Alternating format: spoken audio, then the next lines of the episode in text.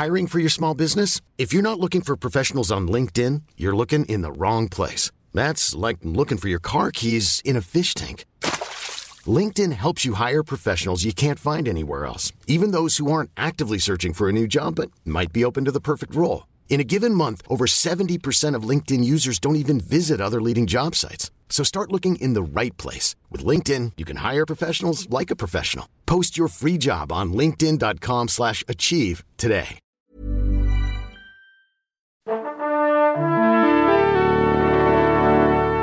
Pourquoi t'as choisi de faire ce boulot-là, toi Bah, si je fais journaliste, c'est évidemment pour être célèbre. Moi, je veux être connu. Tu sais pourquoi? Pour niquer les gonzesses.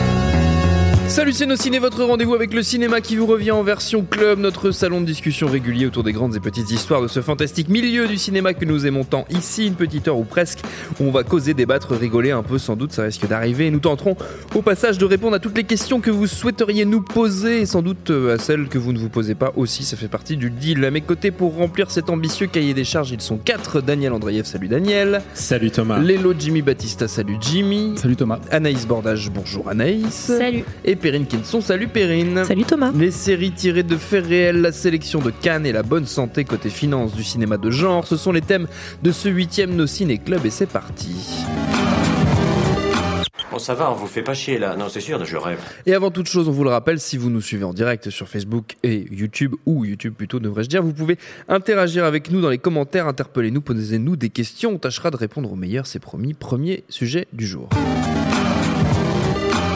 S'inspirer de faits réels, c'est plus qu'une habitude, c'est un grand, grand classique au cinéma, à la télévision, mais force est de constater qu'en ce moment, nous sommes plutôt gâtés en la matière avec la démultiplication des plateformes. Il faut bien trouver des territoires à développer en série et le réel s'y prête tout particulièrement. Deux exemples au hasard dans la- la- l'actualité récente. Waco chez Para- Paramount, je m'en étrangle de, joie, et The Horror sur Amazon Prime, deux tentatives totalement différentes mais tout à fait enthousiasmantes. Et je vais passer la parole sur ce sujet à Jimmy Battista. Alors c'est The Terror, Mais J'ai dit Horror. Tout va bien, tout ah oui, The. Terror, oui, parce que c'est tiré Et, de euh, Terreur de Dan Simmons. Tout à fait. Je me rattrape, hein, tu vois, comme je Eh peux. ouais, ouais, ouais. Clac, clac. Euh, ouais, enfin moi j'ai trouvé que c'était assez marrant parce que cette année, en, en quoi, six mois, il y a eu une espèce de saut qualitatif euh, absolument Mhm. dingue dans ce genre de série justement parce que ça a commencé très très mal. C'était pas encore en 2018, je crois que c'est encore en 2017, c'était peut-être en, en novembre-décembre.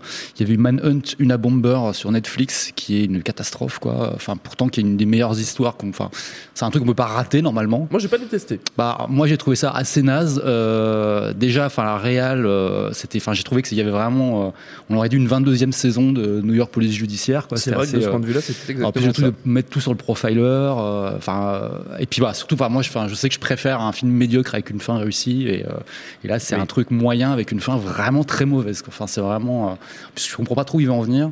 Et euh, le réal, c'est le mec qui avait fait déjà, il a fait pas mal de Doctor House, je crois. Euh, je sais pas, je sais pas son nom. Il avait Ouais, fait euh, il Quarry fait- aussi, qui était un, Oui, ça. un truc, un- une bonne idée, mais qui était raté également.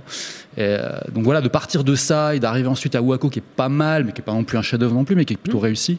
Et euh, qui est très chouette déjà visuellement. Mmh.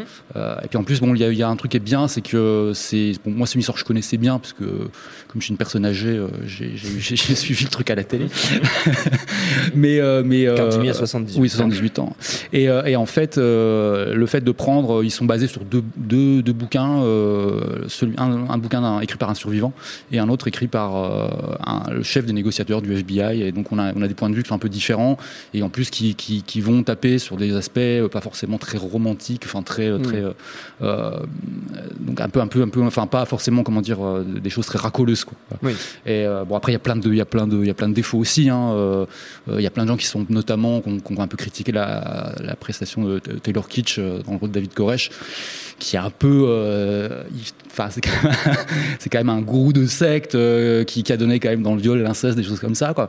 Et, et là il est limite sympa quoi. Enfin donc euh, donc c'est un peu, puis il a, il a ce truc Peut-on être un gourou et être sympa? C'est une vraie question. bah, oui, il faut être quand même un minimum, quoi. Mais ce que là, je veux dire, il manque un aspect. Enfin, je sais pas si les Oui. gens l'ont vu. Enfin, j'aimerais avoir l'avis là-dessus parce que juste, moi, je trouve qu'il manque quand même un truc à au personnage, quoi. Enfin, voilà, quoi.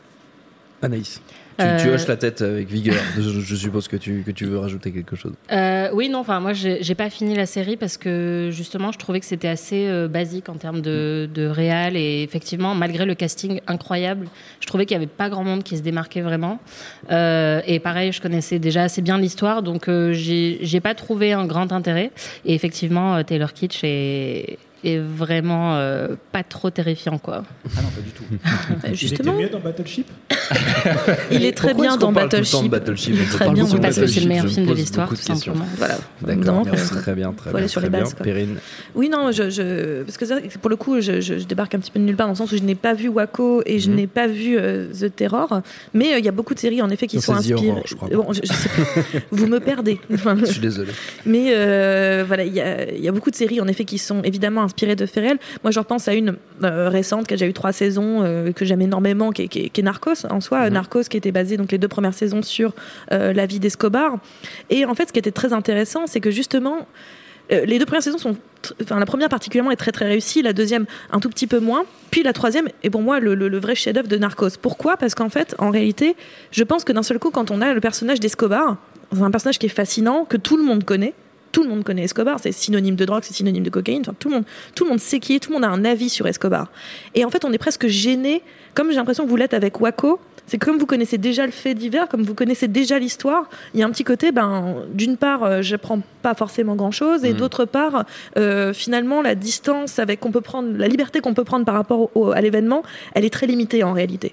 Et c'était le cas avec, avec Escobar en réalité. C'est qu'on ne pouvait pas prendre vraiment tellement de distance avec les faits réels parce que euh, il y aurait plein de gens qui font bah non, ça s'est pas tellement passé comme ça. Et donc voilà, là où on arrive à la saison 3 de, de, de, de- de Narcos, où on est sur le cartel de Cali, qui est beaucoup beaucoup moins connu finalement que que- qu'Escobar lui-même, ben, la série se permet d'avoir un vrai angle, de choisir un personnage extérieur pour raconter cette histoire, enfin extérieur mais intérieur à l'histoire, mais qui est pas pas fait pas complètement partie du cartel. On nous on prend des libertés totales avec ce qui s'est réellement passé.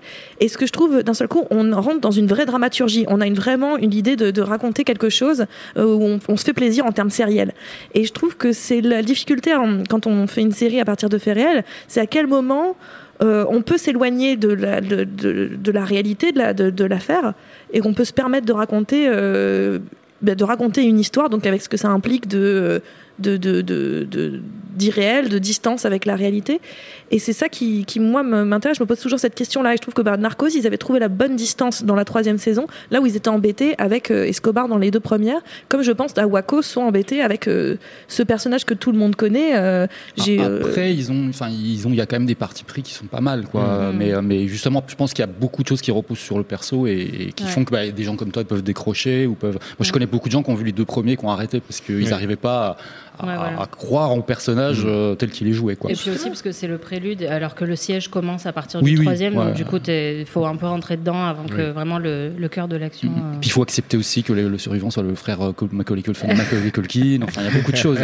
Il y a Michael, Chan- Michael Shannon qui a, une, qui, a une, qui a une scène très difficile où il sourit euh, et il est galère. Il a vraiment, il galère vraiment. c'est pas pour une fois, truc. ça fait, plaisir quand même de le voir sourire. Mais, mais, euh, mais sinon, oui, enfin, ap- après, pour The Terror, pour le coup, c'est vraiment comme ce que dit Pierre. Là, on est vraiment dans un truc, parce que ça part vraiment de faits réels. C'est l'expédition Franklin, donc euh, euh, ça se passe en cours en 1845. euh, Il y a deux Mm. bateaux, euh, de, de- deux bateaux anglais qui partent pour, pour découvrir le passage du Nord-Ouest Mm. et, euh, et qui en fait disparaissent. Quoi. Et on sait vraiment pas ce qu'ils sont devenus. Enfin, on, les- on a retrouvé les épaves il y a a retrouvés il y a un 2016, an un deux, comme ça. ouais, ouais. Donc Et- on en sait un petit peu plus. Voilà sur quoi. ce Et en fait, s'est le, passé. le- le- le- le- la série elle est basée sur le, le roman donc comme tu as dit de, de Dan, Dan Simmons. La Terreur, et qui, excellent. qui en fait prend vraiment les faits réels de manière très très précise quoi, Mm. mais qui essaie d'expliquer euh, ce qui s'est passé par des pistes un peu Par fantastiques, surnaturelles, voilà. quoi. Et donc là, c'est vraiment l'adaptation du truc tel quel.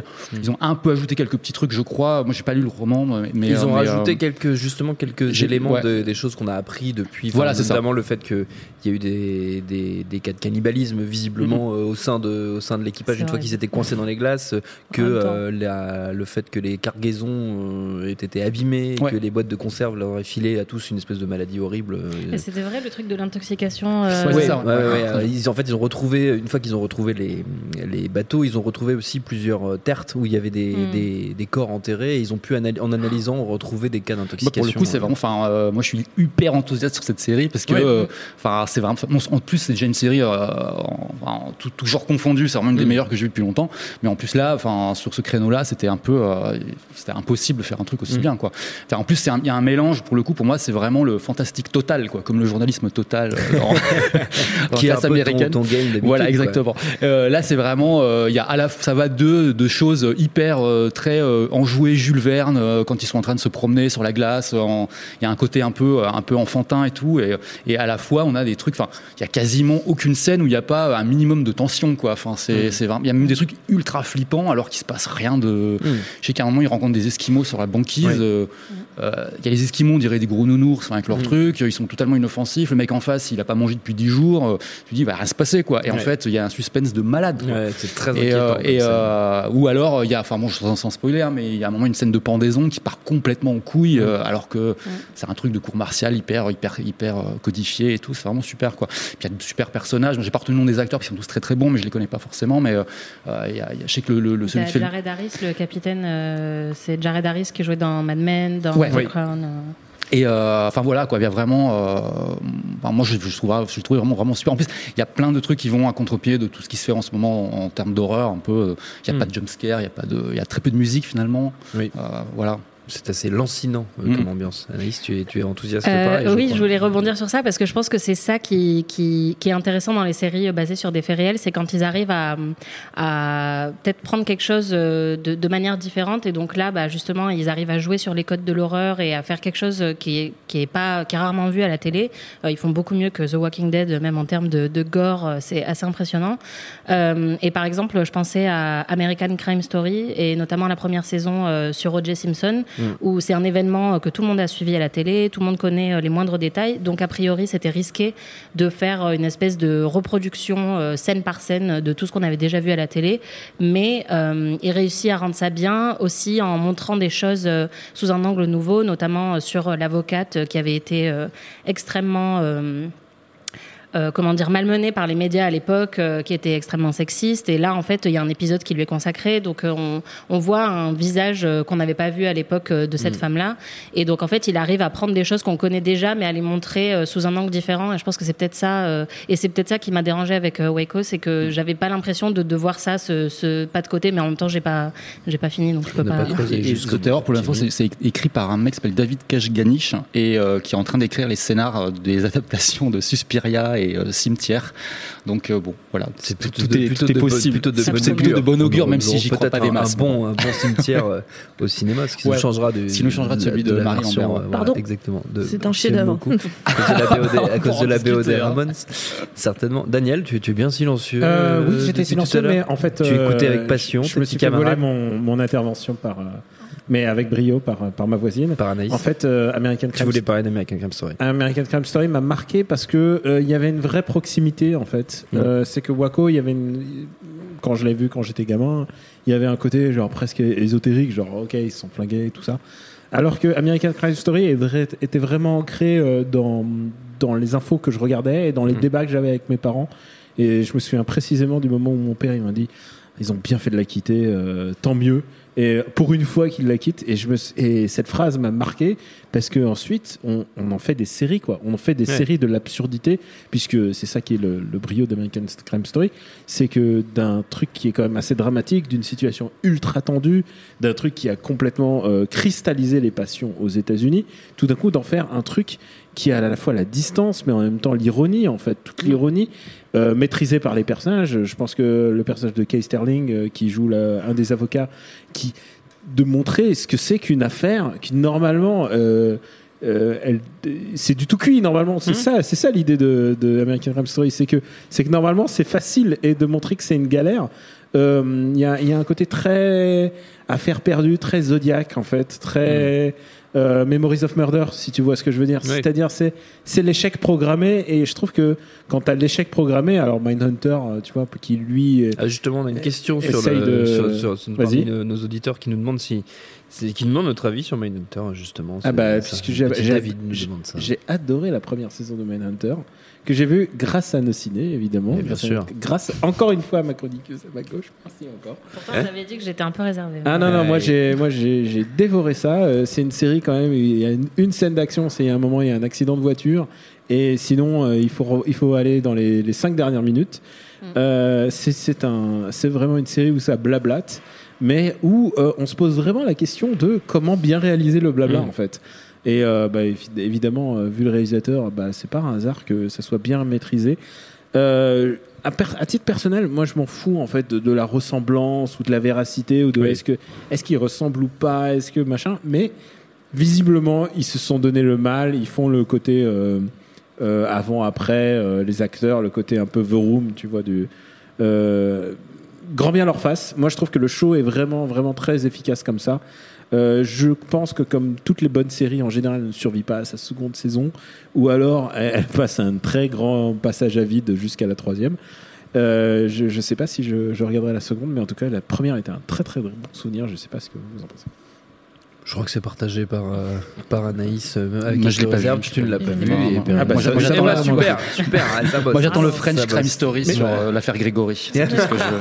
Mais mais il y a une vraie série réaliste euh, Ce serait française. vraiment bien ça. Il y a une vraie série réaliste française basée sur presque des faits réels, Marseille, euh, sur, sur Ouais. Netflix. Euh, Basé sur des accents réels. Voilà. Cas, essentiellement, essentiellement, ça change. Mais hein, tu sais que le coup de, de, de l'accent, ils ont fait croire dans la saison 2 qu'en fait c'était qu'un bluff dans la première saison. quoi. Mais pour le coup, c'est vraiment tiré d'une d'une histoire vraie. hein. Le, le, le personnage qui Ah, change oui, d'accent en fonction oui. de ses Ah bah, interlocuteurs. je veux bien Euh, croire qu'il y ait des gens qui, soient, qui essayent de rouler des gens dans le sud, ça je veux bien le croire. c'est- une vraie histoire. Par contre, le, ça vous ça vous dérange pas qu'on se touche le zob en parlant de, parle Picasso, Je sais pas si ça s'était tiré vraiment de, Mais de réels. Je sais pas si la citation était exacte. J'aimerais que ça soit vrai. J'aimerais aussi. Si, c'est un enregistrement. Mhm. C'était quand même, c'était extrêmement. C'est c'est vrai? Non, non, j'en sais rien, mais je trouverais ça génial j'ai- aussi J'ai eu en soi. super peur. J'ai super peur. Perrine, ne me fait pas des frayeurs comme ça. Euh, voilà, je, du coup, je manque de m'étouffer. Le No Ciné Club continue. Désormais, c'est une, tradition. pour monsieur. Une pizza vite. Avant notre prochain sujet, on va jouer. Show me what you got. Et on va commencer, comme d'habitude, par un petit quiz à destination de nos amis autour de la table. Alors, on va rester dans le, dans la- dans le thème parce qu'on va faire un petit questionnaire spécial série. J'ai préparé cinq questions euh, assez vaches, je dois dire. Je suis assez fier de moi dans À le côté, euh, de le côté euh, torture. Euh, c'est pas la peine de regarder l'écran, Anaïs. Il n'y a pas les réponses de dessus, mais c'est pas la peine. Euh, on peut mettre le petit, le petit chrono là, qui fout un peu la Ah. pression, hein, histoire de- d'en rajouter. Euh, C'est parti. couper le fil rouge. C'est parti. Quel est l'épisode de série télé le plus vu de l'histoire de la télé américaine? Euh, la fin de Cheers. Non, la, la fin de JR, la fin de JR. La fin de Mash. Ah, bien ah, joué, oui, bien joué Anaïs. Quelle série détient le record de nominations aux Emmy Awards, les Oscars de la télé? Alors j'ai trois choix si vous voulez pour vous aider un petit peu. Il y a Vas-y. Breaking Bad, Urgence ou The West Ah, Wing. j'allais dire urgence. C'est Urgence. Ouais. C'est Urgence. Bien ouais. je- putain, Anaïs est sur une espèce de de, de violence. Euh, cette question-là, elle est surtout pour Jimmy Batista, mais je ne sais pas s'il la- s'il connaît la réponse. C'est c'est vraiment le pire cadeau que je puisse te Ouais, faire de je te dire à l'avance. hein, Super, très cool. Euh, il a failli y avoir un spin-off de Seinfeld, mais savez-vous autour de quel personnage il, devait- il aurait dû être centré? Euh, autour de Kramer. Cosmo Kramer. Kramer. Non, Ah, du. euh, merde, je me et là j'ai un trou, j'oublie son, son nom. Le voisin. non. Newman Ouais, Non. Newman. ouais. Non, non, Julia Dreyfus. non. Non. C'est aucun des personnages centraux.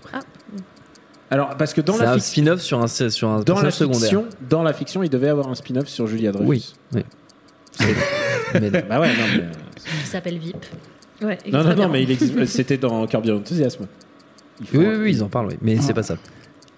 Non, bah, il a fallu avoir un spin-off sur, centré sur euh, Jackie Childs, le- le- l'avocat de, de Kramer, notamment, ouais, ouais, voilà, ouais, ouais. qui était un espèce de Cochrane. J'ai fait euh, dire le sous- souk sous nazi en, en termes de. Euh, ça aurait pu. ah ouais, non, Bah, là je suis. je suis- C'était ta question, là, qui se Ah Jimmy, je suis triste, je suis triste, je suis triste. Euh, les, habitants du, les habitants du monde des Simpsons ont tout plein de caractéristiques, parmi elles leur couleur de peau, qui est jaune évidemment, mais aussi leur nombre de doigts, 4 au lieu de 5, à l'exception d'un seul personnage qui a eu le droit à une main complète. Est-ce que vous savez de qui il s'agit?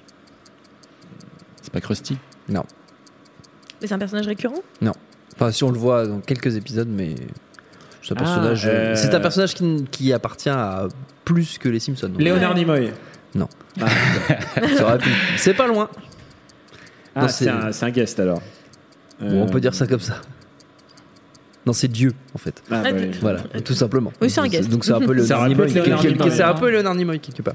Et pour terminer, dans la série culte X-Files, une légende du cinéma d'horreur a bien failli rejoindre le cast de manière durable sous les traits de l'agent Doggett, finalement incarné par Robert Patrick. Est-ce que vous savez de qui il s'agit? Légende du cinéma d'horreur, comédien. Euh, Un plein. Bah oui, Et finalement, c'est Robert Patrick, donc c'est quelque part une légende aussi. c'est une légende, mais c'est pas le même. Celui- Est-ce qu'il a des lunettes? Non. Est-ce qu'il a une casquette? Ouais, est-ce que je, je sais pas où tu voulais lancer un truc comme Est-ce ça. que sa mère Mais il fait un personnage de cinéma d'horreur connu, très connu. Oui, très Mais connu. C'est son personnage qui est vraiment très connu ou c'est Ah, l'acteur lui, lui est, un- est une icône du cinéma d'horreur. Christopher Lee? Non. Euh, celui qui fait. J'ai j'ai un trou sur son nom, mais celui qui fait Freddy Krueger? Non. Non. C'est Bruce Campbell. Ah, Ah. ouais, Ouais, eh C'est vrai oui, que je vois eh un peu, oui. euh, Et Qui a joué du coup dans un épisode de X-Files, mais Mhm. pas ce rôle-là. Il jouait un démon. Euh, bravo à tous, hein, surtout Anaïs qui quand même est la seule à avoir trouvé à peu près. Je crois que en l'humiliation police au passage. assez grande pour Anaïs. Voilà, voilà, bravo, bravo. Euh, fini de jouer, on continue.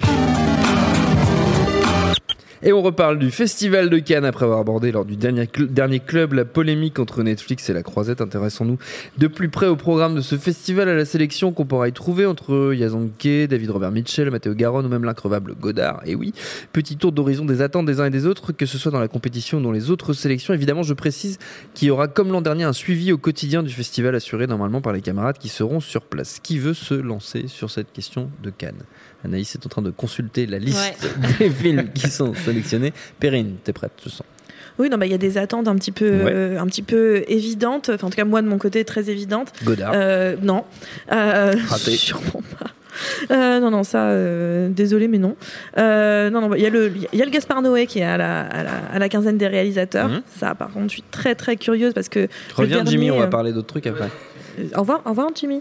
Euh, mais voilà, le, le- le dernier Gaspard Noé qui était à Cannes, était en séance de minuit, c'était Love, et ça avait été une. euh, Je me souviens de la cohue que ça avait provoqué dehors. C'était mais une folie furieuse. Les gens ont, des, des gens ont perdu des bras, euh, je pense, pendant ce- cette cohue pour aller voir le film, où tout le monde se disait c'est génial, va y avoir des, des beats en 3D. Oui, c'est ce que j'allais dire, c'est celui avec un pénis qui sort de l'écran, C'est ça, peu et tout le monde s'est dit génial, ça va être hyper chaud, C'est- hyper, hyper. euh, Cum Shot, c'est ça Hein? La scène du, du. Tout le monde s'est dit ça va être hyper cul, ça va être génial. Tout le monde est sorti en dépression Ouais. Puisque le film est quand même Parce très que c'est très un triste. film de Gaspard Noé, du coup. Ah, c'est un de quoi, à quoi s'attendent les C'est gens. un film hyper euh, dur en fait, et donc c'est un peu genre tu sors en dépression, tout le monde sait genre bah je vais aller me coucher, je crois que ça va pas fort. Donc vraiment j'ai hâte de voir. euh, je suis très contente aussi que Lars von Trier euh, revienne en sélection Hors officielle, hors compétition hors mais sélection officielle. Très très contente. Son son son film sur un tueur en série, The House That Jack Built, avec Matt Dillon me donne très très envie, avec un teaser qui est absolument absolument effrayant. Il dure 15 secondes, on voit juste Matt Dillon sourire, c'est fini, j'en fais des cauchemars. Donc euh, j'ai vraiment hâte, j'ai hâte d'être torturée par Lars von Trier euh, euh, sur mon siège canois. Et euh, après, non, il y en a beaucoup, hein, évidemment, mais je vais pas faire toute la sélection. Mais il y a David Robert Mitchell, ça c'est évident, qui est, qui est tellement surprenant depuis euh, The Myth of the American Sleepover et It Follows. C'est quelqu'un qui a, qui a un sens de la, de la mise en scène, un sens du drame teenage absolument fou. Ce type est fou. C'est une sorte de Carpenter euh, des années 2010. Il est absolument incroyable. Euh, Matteo Garonne, et je pense que je fais partie des seuls sur Matteo Garonne parce que je suis l'une des seules qui a aimé The Tale of Tales, qui était le dernier film de Garonne en compétition. Euh, film complètement fou, médiéval, inspiré d'un livre de contes du 15e siècle italien, complètement bizarre, mais absolument fou. Et là, il revient avec un truc ultra violent euh, dans la veine plutôt de, de euh, Gomorrah. Donc, euh, je suis très très curieuse de ça et je vais peut-être laisser les autres continuer parce qu'il y a plein de films, mais je peux vous faire toute la sélection comme ça. Mais euh, il y a plein de films. Jason Elle est capable. le- Elle est capable. Moi j'en attends juste un seul, donc je vais faire très très vite. Je, crois qu'il passe à la quinzaine aussi, mais je suis pas 100% certain. Mais en tout cas, il est présenté pour la première American. C'est euh, Mandy de Panos Cosmatos, euh, parce qu'il y a Nicolas Cage et que j'ai envie de revoir Ah, ouais, Nicolas ouais, Cage revenir tout euh, après la déception qu'a été euh, Mom and Dad, et euh, qui est un film où il tuait ses enfants. mais Enfin, comment as-tu as-tu pu le voir alors qu'il n'est pas sorti en France Parce que je suis allé- je suis allé- je suis- j'ai voyagé à travers le monde. Ouais, bien sûr, Et, ton cousin euh, américain. ouais. Ouais, bien sûr. Et, euh, et donc voilà, qui était un Attends, Dad, t'avais commencé à dire, c'est un film où il tue ses enfants. C'est ça, c'est un film. Ah, enfin, ça. en fait, il y a un Ah, suis signal électrique. Il y a un signal électrique qui passe dans les télés euh, et qui ordonne aux, aux parents de tuer leurs enfants. D'accord. Donc ils tuent uniquement leurs propres enfants. D'accord. Ça a l'air Euh, génial. et bah en fait le, principe est super, la bande annonce est super aussi et en fait c'est quand même une grosse déception mais bon voilà après ça reste Non, quand même Moi, j'ai beaucoup aimé et c'est par les mecs qui ont fait euh, haute, haute tension là. Et un oui, des oui, deux, oui, c'est seulement voilà, un des deux. voilà. et en fait là c'est Mandy donc c'est euh, Nicolas Cage qui part euh, à, à s'attaquer bon on reste dans les sectes il part s'attaquer une secte religieuse hyper dangereuse qui a tué sa femme donc voilà c'est prometteur quoi. C'est un revenge movie avec Nicolas Cage. Voilà, ouais. mais, mais euh, là, en fait, je sais pas comment Je suis ça les- j'y vais, moi. Oui, y oui, là, je- on est je- moi j'ai envie de. Enfin, j'avais l'occasion d'aller peut-être à Cannes cette année, mais je refuse toutes les années, puis c'est un truc qui me plaît pas forcément. Et en fait, là, j'avais vraiment envie d'y aller rien que pour ça, quoi. Donc, voilà. c'est bien, c'est peut-être l'occasion pour Nicolas Cage de se rattraper rattrapé de sa dernière présence à Cannes à la quinzaine aussi, qui était avec le film de, de Schrader, euh, de Schrader. euh, Ah oui, c'était- ça, c'était pas Dogs Do- Ça, non, Dogs bon. Eat Dogs. Enfin, je sais, c'est mais ça. c'était absolument abominable. Et on avait un Nicolas Cage qui était sur scène, qui ressemblait à sa statue de cire, mais avec des jolies pompes à paillettes. Euh, voilà, c'est la seule Car chose qu'il il a avait. toujours la euh, classe. Et il faut, il, Qu'est-ce que c'était mauvais. il faut le laisser en paix. Il fait six films par an. Il peut pas tous les réussir. Qu'est-ce que Ah non, mais justement, mais nous, on y croit, Nicolas Cage. On n'est pas là pour se moquer de lui. hein. Bien sûr, bien sûr. J'adore ces pompes à paillettes, Moi, je c'était pas pense une qu'il faut embraser le. Il faut, faut vraiment Embraser le. Voilà, il faut, faut vraiment, faut, faut l'ép- faut l'épouser. Ah, embrasser. Ah, moi, j'accepte, hein, Voilà. j'accepte ses défauts. Voilà, non, bien, d'accord. Alors moi, je suis beaucoup moins emballé euh, que mes camarades parce que euh, j'ai pas mes frères Cohen, euh, j'ai pas d'Almodovar, mais ils sont passés où? Alors du coup, euh, je fais mon shopping là-dedans et je peux vous dire que bah, j'attends le Coréeda qui a l'air intéressant et en fait c'est marrant parce que Coréeda c'est coast to coast. Il y en a un qui sort euh, en salle genre il y a deux semaines. Hop, tu vas le voir. Hop, tu sais que tu vas revoir le suivant. Euh, à Cannes et tu sais que le temps qu'il sorte eh ben il sera peut-être il y aura peut-être en- encore un autre qui va sortir ce mec est productif il est, il est productif c'est c'est le Kim Kiduk Le Euh, Hong Sang-soo, euh, de- de- enfin, ouais enfin c'est mieux c'est mieux quand Non, mais oui, mais en termes de product. de- alors, c'est- alors, je suis un peu négatif, mais en même temps, il n'y a pas toutes les grosses arnaques habituelles. Il n'y a pas Hong Sang-soo. Je, je déteste Hong Sang-soo, euh, c'est pas possible. Euh, je, suis pas du tout, je suis hermétique complètement à son cinéma. Euh, Il y a euh, mon un de mes réalisateurs préférés. Par contre, il y a Jia Zhangke. Jia Zhangke est un de mes réalisateurs préférés de tous les temps.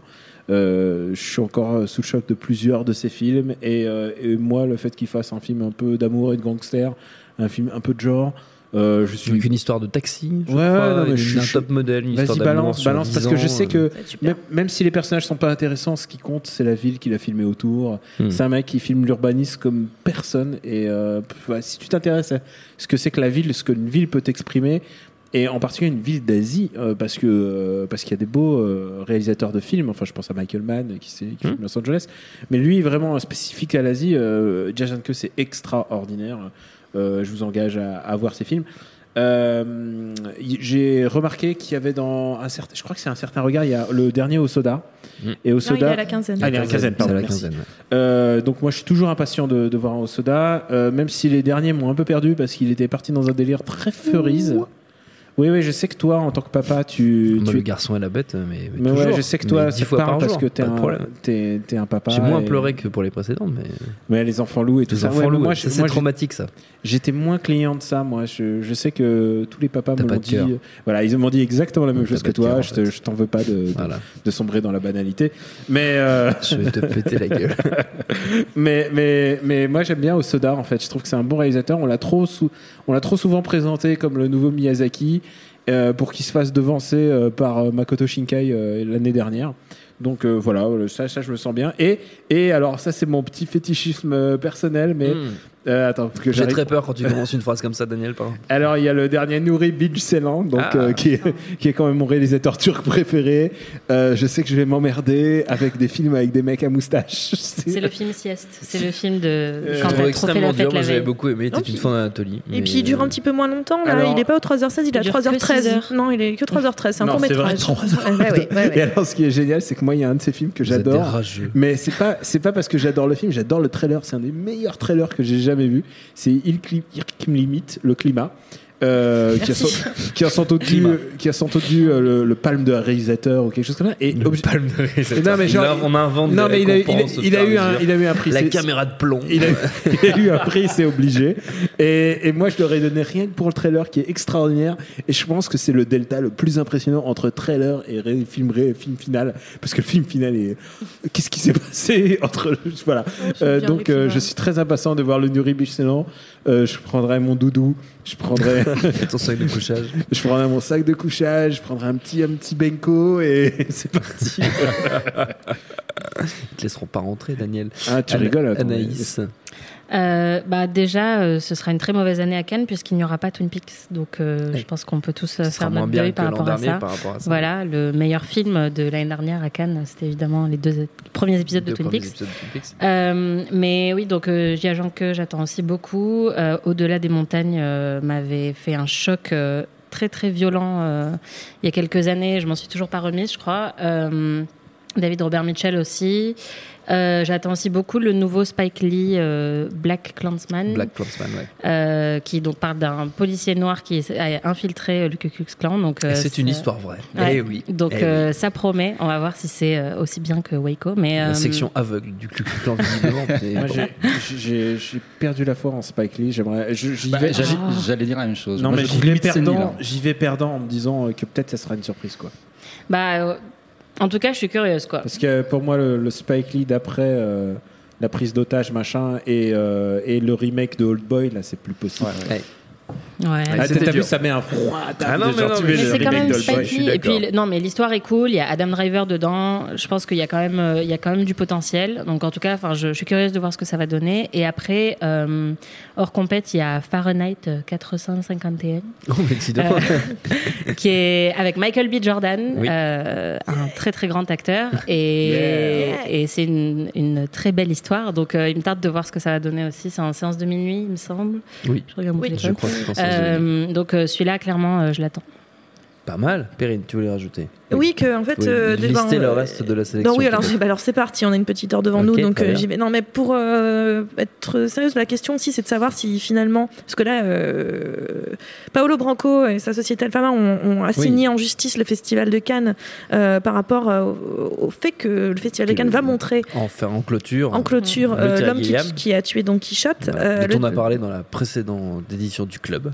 Donc voilà, ça, ça devient un- euh, C'était une arlésienne, c'était une malédiction, ça devient Un, un, sketch. un là. sketch un peu pas Ouais. très drôle Non, en fait. bah ouais. Ça devient un peu lourd parce que le film donc était censé euh, être en, en clôture et sortir au cinéma et Mm. maintenant on se pose des, des- des questions vu que ça lâche pas l'affaire du côté euh, de Paolo Branco.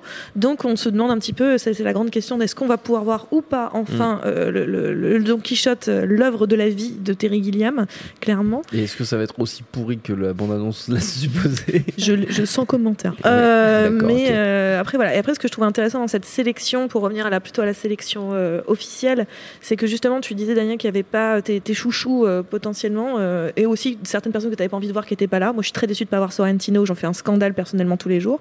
Mais euh, en soi c'est aussi intéressant d'avoir des vrai. noms un petit peu nouveaux, des gens qu'on n'a pas du tout euh, l'habitude de voir dans cette sélection. Donc je, vois je pense à Spike Lee qu'on n'avait pas vu depuis très longtemps, mais des, des jeunes noms comme Eva Husson. euh, là, bien sûr, quand je suis en train de chercher, je les trouve pas, mais Kirill Srebrenikov. Enfin voilà, des, des gens. euh, Il y a un peu plus de russes, oui, c'est vrai. mais voilà, de- de- euh, on a deux personnes qui risquent de pas être là, hein, Srebrenikov et, et, et Panaï, puisqu'ils sont assignés à résidence à chacun fait. dans leur pays. chacun, Euh, chacun a des problèmes avec la législation locale. Voilà, donc en fait, non, il y, a- y une- il y a une diversité dans ce, dans ce, et une radicalisation en fait, d'une certaine façon, Mm. dans, dans ce, dans cette euh, sélection qui est plus hauteur, qui est plus affirmée. Euh, est-ce que c'est par choix, est-ce que c'est par manque de choix? Ça, je n'ai pas la réponse à cette question, mais par contre, ça donne au final une, une année qui est un peu curieuse parce qu'elle est pas, on n'a pas l'impression d'avoir déjà tout vu ou Mm. euh, on ne sait pas où on met les pieds. Et moi, je trouve que ça, c'est un petit peu, un petit peu bandant en fait, dans, dans, dans cette sélection officielle du moins. C'est ça, on part déçu et on va que être satisfait. Bah, Euh, bah, pas que. hein, mais personne n'a parlé de Solo de Ron Howard. Par contre, je suis extrêmement déçu. mais- C'est quoi ça déjà Tu veux Oh, dire le film de Star Wars qui sort Ouais. 5 mois après le précédent, Eh après le ouais. précédent Eh ouais, mec. Est-ce que tu le Jamais sens ça s'arrête. Vas-y, vas-y, est-ce que tu le sens Qu'est-ce que- tu sens pour ce film, toi, Thomas Oh, rien du tout, moi. Mais toi, t'es un- en plus, t'es un Star Wars fan. Ah, mais complètement, ouais. Ça va te briser. Justement, je suis en Tu sais deuil, que ça va te deuil briser depuis trois ans. moi. De toute façon, je suis mort à l'intérieur. Ils ont déjà fait l'enterrement du film avant, avant qu'il commence. C'est fini, c'est fini. Il n'y a plus d'espoir. Et en plus, ils t'ont mis le- ton réalisateur préféré dessus. Mais ouais, le plus grand, le plus roux. Ronnie, Ronnie le chauve. Da Vinci Codeman. Ah, ouais, c'est vrai, ça va être bien. Bref, on enchaîne avant notre prochain sujet, évidemment. Évidemment, encore un petit jeu. C'est dans Sgt Pepper. C'est. Tu vas la fermer, oui ou merde. On parle de Lénine, Vladimir Ilitch, Ulyanov. Et comme d'habitude, ce sera un jeu musical. On va pas faire Cannes parce qu'on l'a fait la dernière fois, donc on va rester sur les séries par rapport à notre sujet d'avant.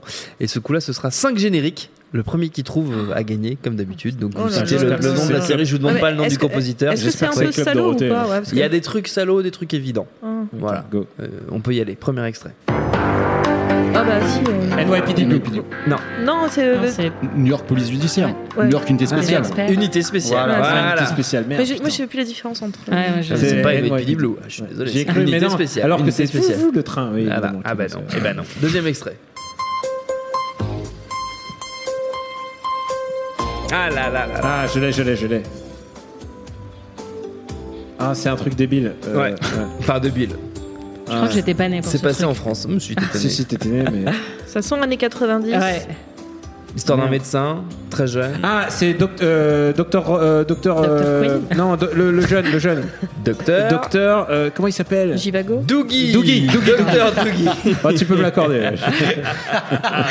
Ouais, ouais, ouais, C'est ouais. l'histoire d'un Un- docteur. un- Docteur. Mais docteur, docteur, euh, Docteur. House. Non, J'y bah étais non, presque, c'est une pas demi-voix, ça, là. c'est pas ça. Un demi-point, un demi-point. Allez, troisième extrait. Ah, trop détective. Bien, Anaïs. J'avais dit qu'il y en avait des.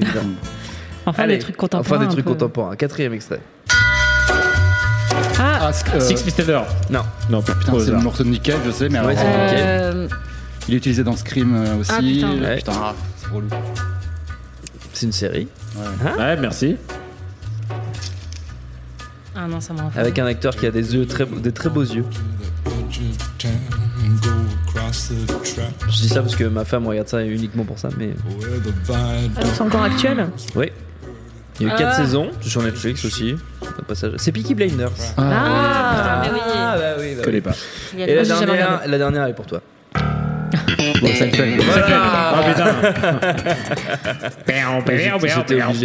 C'est l'obsession dans la vie de Lelo Jimmy Batista. Il se réveille tous les matins en écoutant ça. Mais c'est une bonne obsession. Mais c'est une bonne obsession. Genre, mais 6 tous les jours. comme Ouais, c'est hein, normal. Mais c'est normal. Et pas Curb Hein, si, si, si, Ah bah, aussi Curb. Mais aussi. Curb, Une fois par semaine. Ouais, c'est comme, tu vois, genre, euh, tu vas pas manger de la, choucroute tous les jours, Ah non, mais oui, ça, fait mal au. Alors que des céréales, tu peux. Voilà, c'est réel, tu peux. C'était aussi. toi. C'est un bien peu les ça. chocolats. Bah, on s'éloigne totalement du propos de cette émission, euh, Madame Kenson. Merci d'avoir joué. On Chocapic attaque avec étant- notre... Non, ta gueule. On attaque notre prochain sujet. Non mais oh, faut pas déconner non plus. Si vous suivez l'émission classique de nos ciné de manière régulière, vous aurez sans doute remarqué et noté en même temps que nous un certain revirement des tendances ces 12 derniers mois, avec un retour progressif en grâce du cinéma de genre, côté critique et côté des finances, porté par des succès tels que Get Out, Ça ou encore le tout récent A Quiet Place qui bat des records d'entrée outre-Atlantique, ce qui pousse les studios à s'y mettre pour de bon, par exemple à Fox, où notre bien-aimé Guillermo del Toro a désormais son propre label de films d'horreur et de SF chez Searchlight, et c'est également le cas chez nous en France, avec des projets tels que La Nuit a dévoré le monde ou Dans la Brune, dont nous avons déjà parlé ici. Pourquoi ce regain d'intérêt subi faut-il s'en féliciter? Perrine, ne te recule pas du micro, c'est toi qui as suggéré ce sujet, donc c'est toi qui vas commencer. Tu te, tu te démerdes Tu avec te ton, sujet avec euh, ton débile. truc. Non, mais en effet, oui, on peut remarquer. Donc, le, le- le cinéma de genre, euh, par, euh, par essence, surtout aux États-Unis, par exemple, c'est pas un cinéma qui a souvent perdu de l'argent en réalité. hein, parce qu'il y a pas mal de productions qui sont assez petites euh, et qui finalement arrivent à rentrer dans leurs frais assez régulièrement. Mais là, en vrai, c'est vrai que depuis quelques années maintenant, je dirais que ça. Je vais pas dire que ça a commencé avec euh, avec les Paranormal Activity, mais il y a eu il y a eu cette espèce de, de, de- de relance par les Paranormal Activity. On avait des, des, des films comme ça à tout tout petit budget, budget minuscule ridicule, et qui d'un seul coup euh, étaient mais plus que rentables puisque on a on arrivait à des chiffres euh, où euh, je sais plus combien avait coûté le premier Mm. Paranormal Activity, mais d'un seul coup il- le, film était plus que des milliers de fois remboursé. Donc c'est c'est devenu quelque chose d'assez euh, as- assez fort. Et là on se retrouve avec ça qui est le film de genre qui fait le plus euh, le meilleur box-office de tous les temps. Euh, Quiet Place, comme tu le dis, euh, qui a fait 50 millions pour son premier week-end. Oui, Enfin, c'est phénoménal. c'est phénoménal. Donc le film sort en France en, en juin euh, Mm. sous le nom de Sans un, sans un bruit. un bruit. ouais. Film de John Krasinski. Et non pas un endroit calme, qui je crois est le titre québécois. Mais j'a- mais j'adore le Québec pour ça. Mais évidemment. Mais voilà, donc sans un bruit, on a, on a quand même une, une recrudescence. Surtout, c'est des films. Donc en plus, lui, pour le coup, on pourrait citer Jason Blum qui a vraiment cette Oui, c'est vraiment la, la stratégie Blumhouse. voilà la stratégie Blumhouse depuis depuis donc euh, euh, Paranormal Activity, mais 2009. ensuite euh, avec euh, il a continué avec Split ou avec Get Out, mais il a gagné ses lettres de noblesse avec ça aussi parce que d'un Oui. seul coup ça devenait un peu plus sérieux, un peu plus politique, notamment Get Out, hein, Mhm. clairement, était vachement plus politique. Et euh, mais voilà, c'était la stratégie. Et là, on découvre par exemple avec A Quiet, A Quiet Place, enfin sans un bruit, que c'est euh, Platinum Dunes qui produit ça. Oui. Donc c'est Michael Bay. Bien sûr. Donc ça paraît euh, complètement fou. Michael, Michael, Bay euh, se lance aussi dans ce type de, de, de- partout tout le temps bah, dès qu'il y a de l'argent à se faire. Mais et, oui, euh, des voitures à faire exploser. Des voitures faire. Non, bah là, là, Là, non. pour le coup, non. Là non, mais euh, voilà, on, on, a vraiment, on est en train d'appliquer cette recette de, de, de, petits budgets avec des films de qualité où des auteurs d'un seul coup viennent se positionner derrière. On a des films vraiment sérieusement de qualité. Euh, et en France, c'est tout à fait pareil. Je, je pense à, euh, on a un regain d'intérêt clairement avec Grave qui avait qui avait dû lancer Mhm. cette cette cette, cette tendance là. Grave, il y a eu Revenge, puis il y a eu là récemment euh, La nuit a dévoré le monde, ou encore Ghostland, hein, hein, euh, c'était Gosselin Oui, Gosselin. le logier. Le Logier, euh, clairement. Donc ça fait pas encore des scores aussi faramineux, aussi impressionnants qu'aux États-Unis, en France, mais quand même il y a un regain d'intérêt du public et surtout il y a un regain d'intérêt des financiers. C'est ça. C'est surtout ça du qui est point de vue de la production que c'est intéressant. Voilà, ce qui est intéressant, c'est de voir que le CNC, par exemple, qui euh, n'était pas connu jusque-là pour particulièrement financer le cinéma de genre, hein, les, les gens qui font du genre pourront le, le confirmer, là, d'un seul coup, va créer des ateliers, notamment avec Capricci, créer des ateliers pour le cinéma de genre, pour l'écriture de films de cinéma de genre, et c'est pas tout à fait un hasard en soi. Si d'un seul coup, on a ce regain d'intérêt vers le, vers le genre, au-delà d'avoir des, des, des plumes très intéressantes, des gens qui savent faire- écrire et mettre en scène ces films-là, euh, on a aussi euh, une volonté de mettre en avant une certaine industrie en France, qui est l'industrie des, des- des- des effets spéciaux. Mm. Euh, parce qu'on a, eu- on a beaucoup, beaucoup de- d'entreprises de- d'effets spéciaux en France, de VFX, et une grande, un grand savoir-faire, sauf que pour l'instant, on n'est pas encore tout à fait. le marché français ne va pas trop vers eux encore, euh, parce qu'on n'a pas des films qui utilisent les VFX plus que ça. C'est utilisé pour plein de choses, pour des Oui. détails dans les films, mais vraiment créer des Mais créatures ou des mondes. de-. C'est de pas encore au cœur de la, de, de la réflexion. Et maintenant, il y a eu plein de changements dans le système de financement avec l'agrément, etc. Je vous passe les détails. Mais voilà, il y a eu plein de changements où on intègre les VFX beaucoup plus tôt dans la production d'un film. Et quels sont les types de films qui utilisent le plus de VFX les films de genre. Les films de genre. Donc il y a une certaine logique derrière tout ça de vouloir encourager ces Mm. films-là à exister davantage parce que aussi on a toute une industrie derrière à emporter avec lui. Donc et donc ça c'est pour la partie plus technique. Après je sais pas si vous avez d'autres avis, j'en ai aussi, mais sur le sur la partie plus pourquoi ça marche bien en fait. Qu'est-ce qui fait que ça marche aussi bien Pourquoi ça marche? Daniel. Euh, bah, D'abord, il y a un truc, c'est qu'on a l'impression qu'ils nous ont manqué en fait toutes ces années. Oui. À chaque fois que tu vois un film d'horreur ou un film de, même un film de samouraï ou un film de cowboy, c'est devenu des- maintenant des films de genre en fait.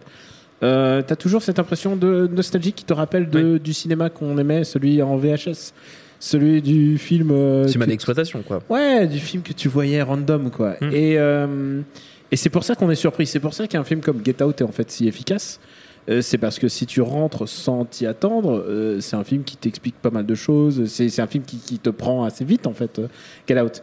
Et, euh, et ce qui est intéressant, c'est que maintenant, en fait, le, maintenant, euh, on peut parler presque de méta, euh, méta genre, en fait, puisque euh, Get Out est un film qui aussi a un propos Mm. euh, social et qu'avaient aussi les autres films. Il ne faut pas oublier, c'est que, c'est que les films d'avant, ils avaient un propos euh, sur. c'est souvent la base du cinéma de genre. C'est- Ouais, c'est plutôt c'est- du cinéma assez engagé Ouais. Et, et, et que, et que c'est les, c'est les descendants de ce système Mm. et euh, qui a toujours une double lecture à chaque film. Euh, tu parlais par exemple de Grave aussi, euh, Grave qui a. Ce qui est intéressant dans Grave, c'est de voir le succès, euh, le succès d'estime. Enfin, c'est-à-dire il y a vraiment une. Quand les gens aiment Grave, ils sont euh, gravement atteints. C'est vraiment. J'ai vu des. J'ai vu une salle de fans en fait. Euh, je suis retourné euh, lors d'une projection. je crois que c'était en février à Grave. Moi, je découvrais le film, donc complètement après tout le monde. Euh, et les mecs étaient, étaient vraiment à fond dedans, en fait. Il y a vraiment. C'est du cinéma euh, qui est un peu en marge, mais euh, qui pousse les gens à un peu se réunir. Et les gens ont besoin aussi de se réunir autour de films. Ils n'ont pas juste besoin de se réunir autour des Star Wars et des. Et euh, ils n'ont pas besoin d'obliger de se déguiser en Jedi à chaque fois qu'ils vont au cinéma, quoi. Je dis ça pour toi, euh, pour le mois de mai. Prépare-toi. il y a- déprime profondément. Il y a Solo qui arrive. mais- Euh, mais oui, les gens ont besoin de se sortir aussi proche, euh, de regarder des films ensemble. Et les films de genre, c'est aussi des films qu'on va voir entre potes. Il y a vraiment Oui. une vraie notion de ça. Et à chaque fois que moi je vois un film de genre dans ces ré- récents, tu, tu mentionnais Get Out, mais, euh, mais, les- mais d'autres, Split, euh, plein d'autres. Split, ouais. c'est des films que tu as envie d'aller voir avec tes potes. C'est envie de, t'as envie de partager une espèce de, même si c'est du euh, It Follows, c'est vraiment le genre de film quand je suis sorti de, de la salle, j'ai dit putain, j'ai envie d'y retourner et avec mes potes. Et du coup, euh, il y, a un- il y a un vrai truc qui se passe avec le renouveau du film de genre. Et en même temps, il y a un truc sur lequel je voudrais juste revenir, c'est que le cinéma de genre en général se déplace. Euh, il le diffuse en général en VO et au centre de Paris. Et il le diffuse pas en bordure. Et en fait, parce Hmm. que euh, plus c'est du cinéma de genre, et ça, c'est il y a pas mal d'articles là-dessus. Je sais pas si tu as, tu as vu ces trucs-là. Euh, et ben, d'accord et ben, ça. les salles de cinéma en général, bah, Ah du oui. coup, c'est les gens qui viennent de manière les plus casus, les mecs qui font le plus de bruit dans la salle. Et ah du oui, coup, sur ils ont- les- la, la diffusion des films. euh, Ouais, les films d'horreur en particulier, quoi. Oui, il y a eu des Mais problèmes qui avec sont- euh, Annabelle ou ce genre de film Ouais, où d'un seul ouais. coup ça- c'est un peu parti en Bah, vrille. qui du coup sont Mm. diffusés en VO et plus en VF Ouais. pour euh, pour euh, calmer les ardeurs de mettre, certains, potentiellement. une certaine population en dehors de des salles. Et c'est dommage, mais parce qu'en même temps aussi ces films-là, c'est parce qu'ils ben, d'une part c'est segmentant, mais surtout c'est parce qu'ils provoquent des vraies émotions. Et, Mm. et justement, il y a cette idée, on va au cinéma euh, pour avoir une émotion. Oui. Je pense qu'il y a une perte de vitesse, par exemple des films de de super-héros qui se, se calquent un petit peu les uns les autres, qui sont très très similaires les uns aux autres. Et là, d'un seul coup, on a une proposition qui est fraîche, qui est nouvelle, où on ne sait pas ce qu'on va voir, on ne sait pas comment on va être surpris, et on sait qu'on va avoir peur. Hmm. Et ça crée, ça crée de la sensation. Et en effet, c'est une sensation de groupe, ça peut être une sensation de, de, de, de- de drague, hein, de couple. hein. Hmm. Il y a encore des gens, si, si, qui vont au cinéma pour, pour draguer. Enfin, j'espère. Je, je sais pas, les jeunes, faites-moi plaisir euh, en soi. Continuez. Continuer. euh, Allez, mais voilà, en soi, en réalité, voilà, il y, a- y a ce truc encore de très, très grégaire autour du cinéma de Ouais. genre et surtout qui est surprenant. C'est un cinéma, on ne sait pas tellement ce qu'on va Mm. voir. Et, on- et je pense qu'il y a tout un public qui est un petit peu gavé de voir littéralement toujours la même chose et qui a envie euh, d'un seul coup d'être surpris. Jimmy, tu es bien Euh, pensif. ouais, non, je sais pas, ça m'inspire pas trop parce que enfin, pour moi, quand on parle du retour du cinéma de genre, c'est quand on parle du retour du brocoli, quoi. Enfin, c'est. euh, Bah, le brocoli, toujours- c'est saisonnier. Hein. C'est ça bien- qu'il faut faut- bien ouais, voir. mais ce que je veux dire, c'est que tu vois, c'est le nouveau brocoli. Là, on est dans le brocoli plus l'asperge. plus machin. Je sais pas, je sais pas, moi j'en ai, enfin, après, je suis incapable, enfin, j'en ai toujours regardé, j'en ai j'ai Oui, que ça n'a jamais disparu. ça n'a jamais disparu. Effectivement, dans la, la production, euh, il y a peut-être plus de facilité ou moins plus, fa- plus facile, c'est peut-être plus facile d'attirer l'attention des, des, fi- Mm. des financeurs avec ça. Euh, c'est pas forcément plus facile de faire des films, hein, euh, mais, euh, mais euh, c'est plus facile ou moins d'arriver et de dire bon bah voilà de pas te faire mettre dehors directement parce que Mm. tu as un truc un peu sombre et tout. Et euh, mais après, euh, moi par exemple ça, euh, l'adaptation de Stephen King, c'est presque même pas un film de genre pour moi. C'est euh, Ouais, un blockbuster. c'est un blockbuster quoi, Ouais. voilà. Et de la même manière, il y a des blockbusters qui sont plus films de Feel genre good que, horror movie avait Mm. dit notre ami Rafik. euh, ouais, c'est même, je dirais même pas, même pas horror dedans, ça serait feel, feel, feel average. Feel, euh, genre- je me sens moyennement. Genre, c'est pas que l'horreur, genre, c'est aussi euh, la science-fiction, genre, c'est Ah, bien aussi euh, l'action, c'est aussi. Enfin, c'est des films comme ça qui ont une typologie assez marquée, assez forte, en fait. Et euh, qui ne sont pas de la comédie, qui ne sont pas du drame, euh, qui ne sont pas euh, du documentaire, quoi. Donc, on est vraiment dans quelque chose d'assez d'assez différent, qui est un peu à la marge. Et, et- et ça, pour le coup, rentre clairement dedans. Mais ça a un succès aussi parce que c'est le remake, parce que c'est un livre de Stephen Oui. King, parce qu'il y a l'effet Stranger Things, parce que, voilà, il y, y a beaucoup de choses qui rentrent en compte dans le succès de ça, en tout cas. Anaïs, tu opines du chef.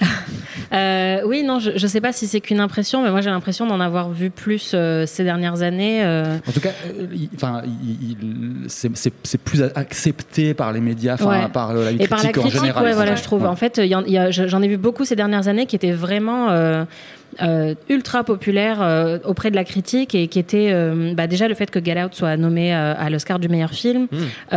Même à Cannes ces dernières années, on avait eu Green Room, on a eu The Neon Demon. Alors bon, c'est pas 100% de l'horreur, mais c'est- du genre. Il y avait eu le film d'Assayas avec Kristen Stewart et les fantômes là, qui était aussi assez surprenant.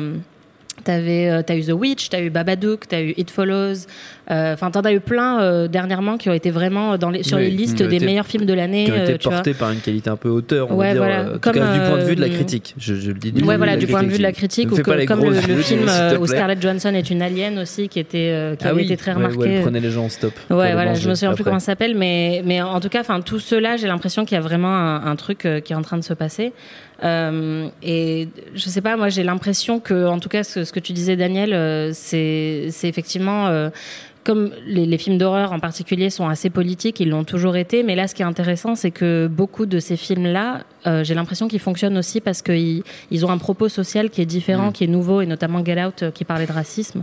Euh, mais tu as aussi euh, plein de films d'horreur avec, euh, avec euh, des femmes qui sont des héroïnes, la, la mère euh, célibataire de Babadook euh, qui est complètement. euh, euh, qui, enfin, qui a vraiment une sale gueule et qui prend pas du tout le temps de se coiffer ou de se maquiller et qui est complètement dépressive. Quelle un- c'est des Mais ça me- personnages. ça me euh, grave, littéralement, c'est euh, c'est un coming to age movie en fait. Mm, C'est- l'histoire d'une fille qui est en train de devenir femme. C'est ça. Ouais, voilà, et c'est des personnages qui, qui sont généralement en marge et qui, du coup, là, sont mis en valeur par ces films-là. Euh, et je pense que et ça me fait penser un peu à- au renouveau des comédies romantiques aussi euh, avec euh, The Big Sick et Mm. euh, Obvious Child il y a quelques années Ouais. sur l'avortement, euh, qui, qui est pareil un genre euh, qui était devenu un peu très commercial et très euh, cucu dégueu avec euh, Docteur Mamour euh, dans tous les films. Euh, et donc, tu as ces nouvelles Qui- comédies qui est- romantiques Qui est Docteur Mamour? Ah, Patrick Dempsey Patrick Dempsey. de Grey's Anatomy. Alors toi, tu l'as Ah. vu, tu l'as vu Ah dans oui, euh, Transformers ok. 3. toi. Ah ouais, ouais, aussi, ouais, d'accord. Et non, mais Grey's Anatomy, je vois à peu près. Euh, et donc voilà, et donc maintenant t'as ces. Oh, non mais C'est de la merde. enfin. Euh, voilà, bonsoir. Continue.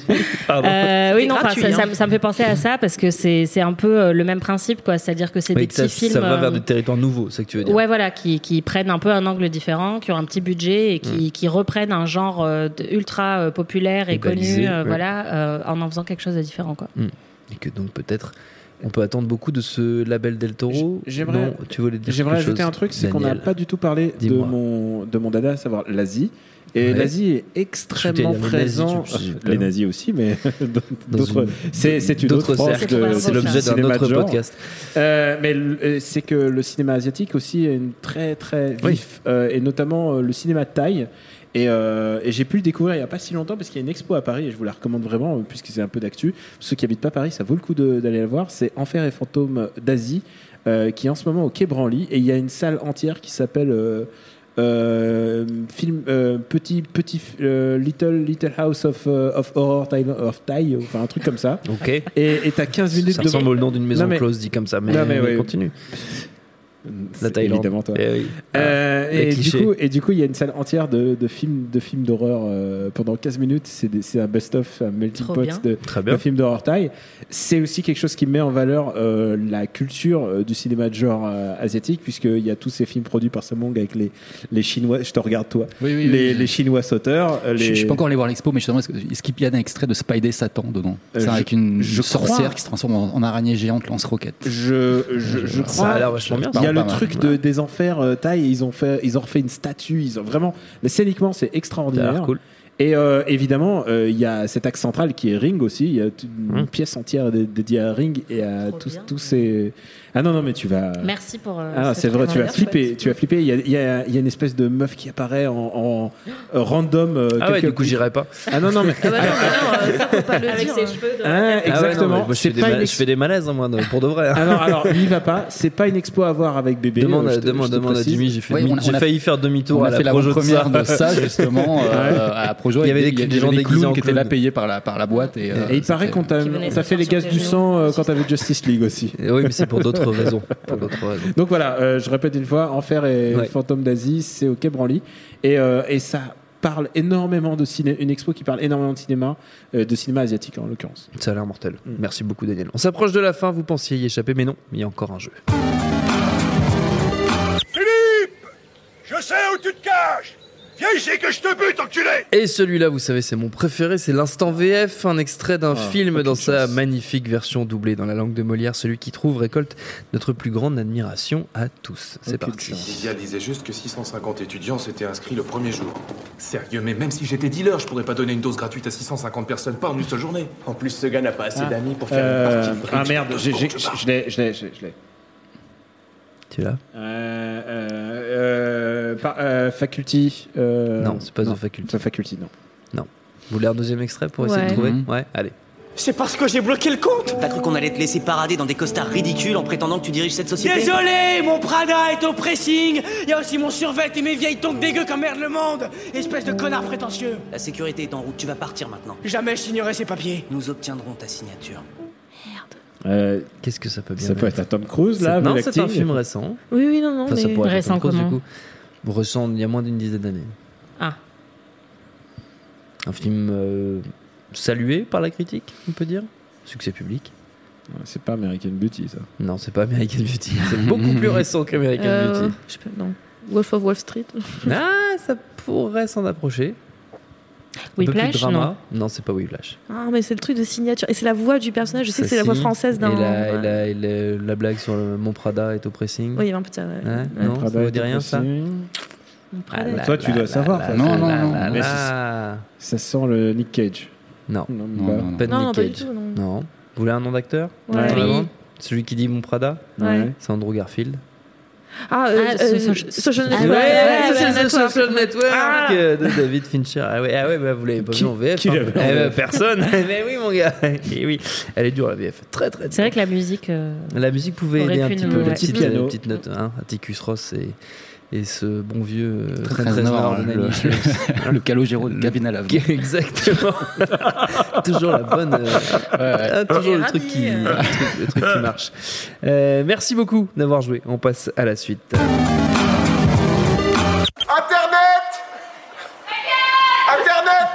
Et donc vous le savez, c'est quand vous entendez ce ça fait toujours rire les gens, c'est bien. Et on s'en, on s'en lasse pas. C'est donc euh, le temps de déballer le- les questions de nos amis internautes qui nous suivent en direct sur Facebook et sur YouTube. Alors, alors, alors. euh, question. Ah oui, on a plusieurs questions autour de l'ultime et dernière saison de Samurai Jack. Alors, je sais pas si des gens ici l'ont vu ou pas. Euh, moi, j'ai pas tout, j'ai j'ai pas vu la dernière saison. C'est la saison 5, visiblement. Euh, Non, je- je suis on pas allé on aussi nous loin. demande notre avis. Donc, non, personne n'est allé aussi Moi, j'adore. Samurai Jack, Non. mais, c'est vachement bien, Samurai. Jack. Ouais, voilà. Très bien. Et ben voilà, comme ça au moins c'est passé. Désolé, cher- Euh, désolé, désolé, Xav qui, nous posait la question. Sorry. Sorry, Xav. Sorry, Xav. Et, et un, un auditeur qui s'appelle Samurai Jack aussi qui nous posait la question. Qui lui, Samurai. visiblement, je pense, euh, attendait vraiment beaucoup hein, de cette question. Bref, bref, bref. Euh, on nous demande notre avis sur la série Perdu dans l'espace sur Netflix, si quelqu'un l'a vu. ah, Anaïs, pourquoi tu soupires comme ça Moi, enfin, je l'ai pas vu, donc je ne peux pas. Ouais. C'est juste que j'ai vu l'image, ça ressemblait à Stranger Things, ça m'a saoulé. Ça t'a gonflé, Ouais, ouais. d'accord. Quelqu'un s'est risqué à Encore ce, des gamins, à ce remake euh, J'ai vu. à la con Je énième. dois m'avouer que j'ai vu 15 minutes et, Ouais. euh, et-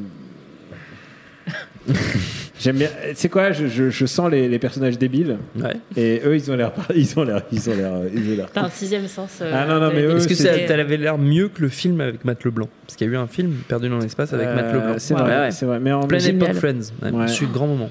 Grand moment je me souviens, ils avaient très bel uniforme violet. Ouais. Ouais. C'était Mais- un film assez traumatique. Ouais, c'était c'est vraiment de la merde. C'était super, hein, Perrine Tu te rappelles On avait vachement aimé. Euh, Psychokinesis sur Netflix nous demande toujours Samurai Jack. Quelqu'un, point d'interrogation. Quelqu'un l'a vu Toujours pas vu. J'ai vraiment beaucoup de retard sur Netflix, hein, je tiens à le Ouais. dire. Là. Mais c'est- c'est sur la liste, c'est contre, si vous avez vu Alexa et Cathy, hein, c'est vachement bien. hein. Mais la Strain to Busan, c'était très bien. Donc, euh, Oui, c'est vrai, la Strain to Busan. c'est Donc j'espère que celui-là aussi bien. C'est Le, le c'était 22 bien. mai, il y a Terrace House sur, euh, sur Netflix. hein, je, je- je- je suis sûr. Ok. Priorité.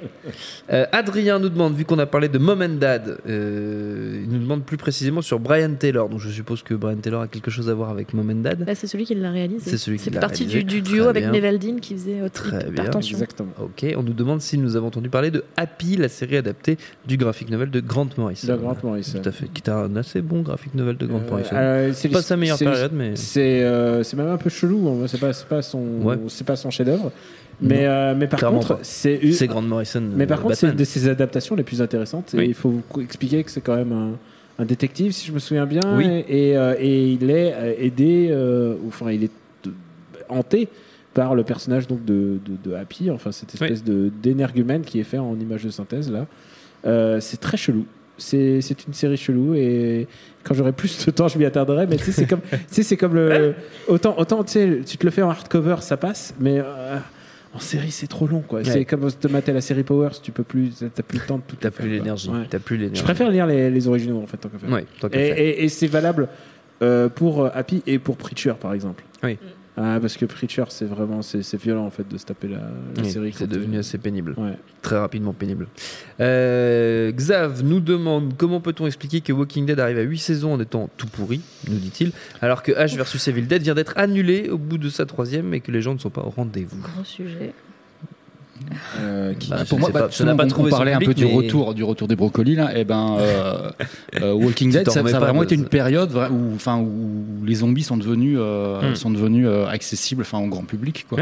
Je me souviens, enfin, quand on regardait les films de zombies euh, dans les années 90, même 2000, euh, c'était un, ça avait un petit côté, euh, un petit, Transgressif, voilà, pas un transgressif, peu, mais genre c'était un peu, dangereux, c'est un peu, c'était un peu exotique, quoi. Tu vois, c'était exotique. En plus, si Oui. en plus tu rentrer dans les débats, euh, dans les débats euh, qui sont les mieux entre les zombies italiens, les zombies espagnols, enfin, et, Et les zombies tchèques. non, et en fait, non, il y a vraiment une vraie, une vraie différence Non, entre les sais, Italiens en et les plus, on a Espagnols. déjà eu cette Les Espagnols sont très lents, les, les- les Italiens aussi, mais les, Espagnols sont encore plus lents.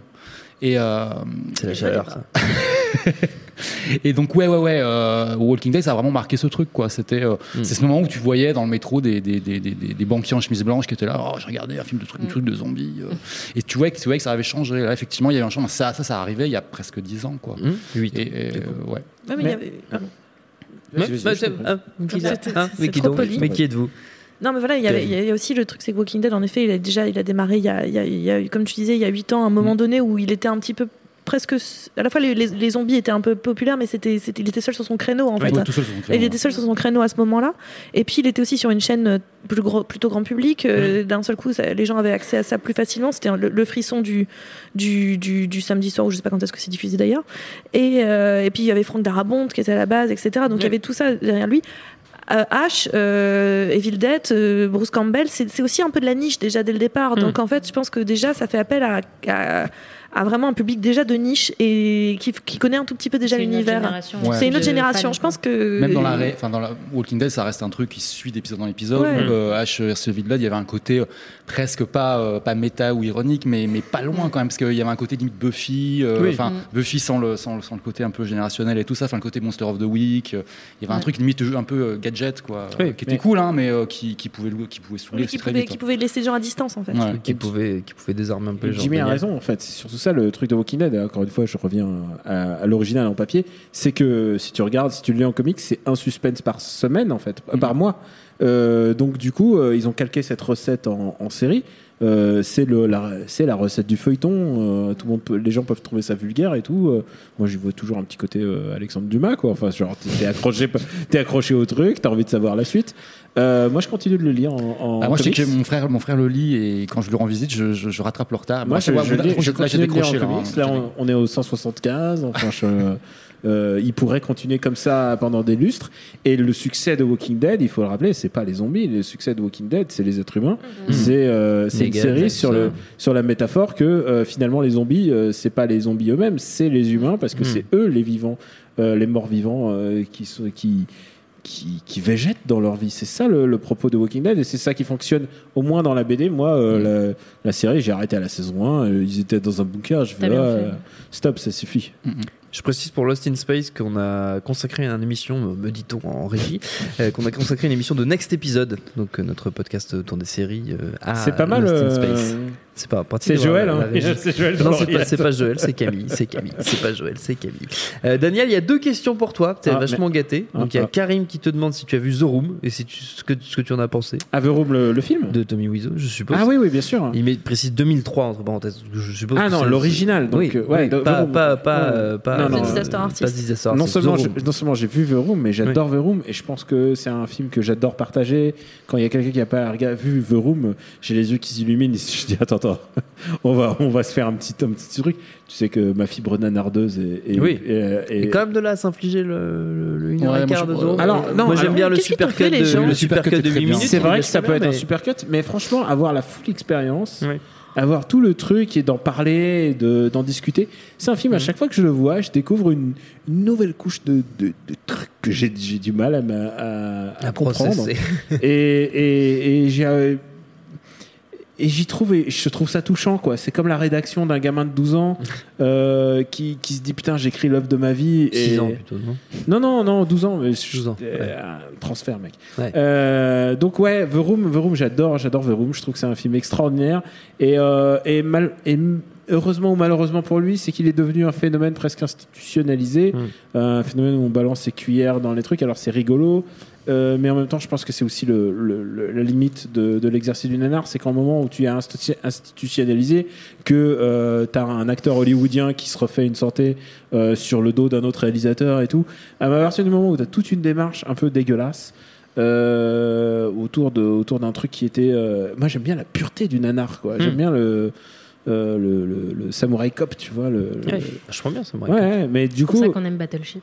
Voilà, on- euh, C'est Battleship pas un est un, pas un nanar. Battleship est un nanar moderne, très très Non. très très bien. Et Je suis désolé, euh, je suis, dé- je suis désolé bon quand, les vieux monsieur ils se lèvent pour aller piloter l'USS. Nimitz. Là, pas moi, tu vois, j'étais aux larmes, tu vois. Moi, j'étais Ouais, hyper je émue. comprends, je comprends. Mais, mais je comprends aussi que ça te parle. Et, Tu vois, c'est important, on en revient encore à Battleship, s'il vous plaît?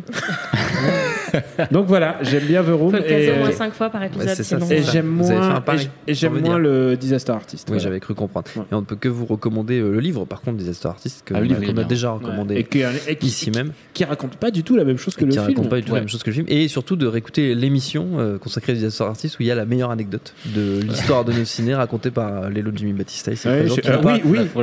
De masturbation oui. rurale. Je n'en dis pas Masturbation plus. rurale, c'est je n'en dis pas plus. J'ai envie que tu me la racontes après. antenne. vous la fera hors antenne euh, si, si J'adore vous cette voulez bien. Daniel, il y a une seconde question pour toi Ah, et on va désolé. conclure euh, dans très peu de temps. Euh, Adrien nous demande de, que tu nous parles de Batman Ninja. Ah, c'est vrai que j'ai Ah, poser la question. C'est vrai que j'ai vu Batman Ninja. Eh bien, Batman Ninja, c'est la preuve qu'on peut faire des choses bien dans le DCU à partir du moment où on n'essaie pas de faire du DCU. C'est-à-dire, euh, tous ces mecs-là, ils essaient de re-raconter. Tous les réalisateurs, ils, ils débarquent sur Batman, ils se disent ah, je vais re-raconter il a- comment ses parents sont morts, son traumatisme, comment il a, comment il a adopté euh, euh, Dick Grayson et comment ensuite. euh, bas les steaks. Les Japonais, ils ont tout compris et ils l'ont fait exactement de la manière d'un vieille série Sentai euh, qui s'appelle Amazing Spider-Man, puisque en 76, si je me souviens bien, la Toei a, eu la licence de, de Spider-Man et ils en ont fait un- une espèce de bioman en fait. Ils en ont fait un Sentai, donc Spider-Man. donc Takuya, il- il se transforme en Spider-Man et puis il a un robot géant qui s'appelle Léopardon. Ça n'a aucun sens. Génial. Non mais c'est absolument fabuleux quoi. Et pendant des années en plus, euh, la Toei, t'imagines les droits, Marvel Ouais. ils se sont dit qu'est-ce qu'on a foutu euh, Qu'est-ce que c'est que ça Ils ont empêché Qui que ça, ont empêché que ça se voit et maintenant ils assument complètement l'héritage. Donc euh, ils l'ont fait à la japonaise, c'est-à-dire ils ont respecté le matériel d'origine et ils l'ont poussé euh, over 9000 comme on dit sur internet. Euh, c'est euh, c'est littéralement Batman qui est transporté dans une euh, au Japon féodal. Et en même temps Joker est aussi transporté. Ils sont tous transportés. Toute, toute la, la Bat Family ils y sont aussi. Et ils sont c'est traité de manière assez respectueuse puisque tu remarques que son fils euh, Damien, tu vois, il est accompagné d'un petit singe, donc il a son côté un peu, un peu j'aime les animaux. Et tu vois, il y a tout un truc, un rapport à leurs origines, à qui ils sont vraiment. Et je trouve que c'est assez fidèlement retranscrit en fait. Ils sont assez proches de leur personnage. Euh, Bruce Wayne, par exemple, qui essaye, ils essayent de se faire passer, euh, donc euh, il met pas son costume de Batman pour traverser une, une ville féodale japonaise, mais en même temps, il se déguise en moine, euh, en moine shinto, mais en même temps, il se fait une, euh, une tonsure avec l'emblème de Batman sur, Ah, sur le crâne. Il y a plein de détails à hurler de rire. Et évidemment, la fin, c'est une stunt fest de, de robots géants, en fait. Et ils ont tous des robots géants. Il y a Poison Ivy qui a un robot géant. Euh, euh, Penguin, il a un robot géant. Ils ont tous des robots géants. Et ça devient le, le fight, le fight, un fight gigantesque comme seul le Japon pouvait produire. Évidemment, c'est what the fuck, mais comme je disais au début, euh, c'est le meilleur moyen de faire quelque chose qui soit réussi, c'est de pas refaire euh, tout le temps la même chose, mais de prendre le matériau de base, de prendre ce qu'il y a de mieux et d'essayer de faire quelque chose de nouveau. Et euh, voilà pourquoi euh, c'est une des meilleures productions Batman euh, de ces dernières années que je recommande au même titre que Batman et Scooby-Doo le crossover qui est sorti, euh, je crois, il y a quelques mois. Il y a Batman Scooby-Doo. Et euh, c'est génial parce que c'est pas le Batman que tu connais, c'est le Batman de Batman Brave and the Bold. Ah Donc, euh, je- putain, pour ton gamin, c'est génial. hein. Ah, vraiment, c'est c'est hilarant. euh, c'est en gros, c'est. J'ai envie qu'il fasse des études supérieures quand même. tu sais. au pire, au pire, il finira comme moi. ce que je sais Bien ce que pas. je dis. mais mais le, euh, du coup, c'est Batman qui embauche la- le Scooby Gang parce qu'il se dit j'ai besoin, Génial. j'ai besoin des plus grands détectives de Gotham. C'est parfait. C'est c'est à hurler de rire. Voilà, c'est le genre de truc que j'ai envie de voir. C'est parce que les gens ils disent ouais, on veut Batman dramatiques. Euh, Excuse-moi, vous m'avez lancé sur Batman. Euh, Nous, les fait, Moi, je peux t'écouter Les gens, les hein. gens veulent des Batman dramatiques et tout. Oui, c'est bien, mais il faut aussi des Batman pour ton pour ton fils. Il faut des. Batman pour mon neveu. Il faut Il faut des Lego Batman. il faut des Lego Batman, euh, voilà. Donc euh, moi je recommande Batman Ninja. En plus, il est assez, enfin, visuellement, ça, ça a l'air assez jeune. C'est le film que j'ai envie de voir depuis euh, Et- une semaine. Là, c'est du full Il est 3D. chaud. C'est du full 3D, mais c'est beau comme un Disney euh, Hmm. réfléchi en 3D. quoi. c'est c'est nawak. Vraiment, c'est super bien. Et ça sort. C'est sorti en VOD, je crois, aujourd'hui, et ça Ouais. sort en DVD la semaine prochaine. Oui, c'est ça. Ça sort tout prochainement en DVD. Euh, une dernière question pour terminer. Vous de allez Batman, tous, euh, tous euh, répondre les uns les autres si vous avez un avis. Euh, Victor qui nous demande, nous a demandé plusieurs fois, donc on va lui répondre à Victor. Euh, si on a un avis sur le potentiel renvoi de John Lasseter de Pixar. Je te pointe du doigt, Jim. Tu n'as pas d'avis. Très bien, Perrine. C'est vraiment en question son Apparemment, c'est vraiment en cours. Il y, a un, il y a un article dans le Hollywood Reporter. Mais pour quelle raison apparemment, Pour- parce qu'il- parce qu'il des histoires de, de, plusieurs de- employés. voilà, voilà. Et, euh, ouais, moi j'ai pas suivi l'affaire. Moi j'étais resté au fait qu'il faisait des, des hugs trop longs. Donc C'est vraiment le truc que j'ai- moi j'ai pas suivi plus loin que ça. c'est- c'est- c'est ça, c'est l'histoire. Là, ouais. Ils ont, rien- ils ont trouvé d'autres trucs depuis Non. ou... ouais. Bah à part qu'il aime bien faire la fête. Mais ne Qu'il commandons boit pas pas. une affaire de justice, et voilà. Mais on commande la- laisser la police faire son travail. Voilà, ouais, ça peut faire son travail. On n'a pas d'avis, on n'a pas tous les éléments de l'affaire. Mais dès qu'on les a, on revient sur On cette histoire. a contacté notre service juridique pour qu'il nous envoie. S'il a été vilain, eh ben, c'est bien fait. Ouais, et s'il a pas été vilain, bah c'est pas juste. C'est la- Voilà. c'est le niveau, le niveau Justice League de la, de la justice. On est la Ligue de bien. la justice. C'est vrai, la Ligue de la justice du cinéma, c'est nous. On va se quitter là-dessus. Merci à tous les quatre d'avoir participé à ce No Ciné Club. Merci à Quentin à la technique, à l'antenne Paris pour l'accueil. Binge.audio pour toutes les infos utiles. On vous dit à très vite. Ta gueule Viens ici, sale enculé Salaud Binge.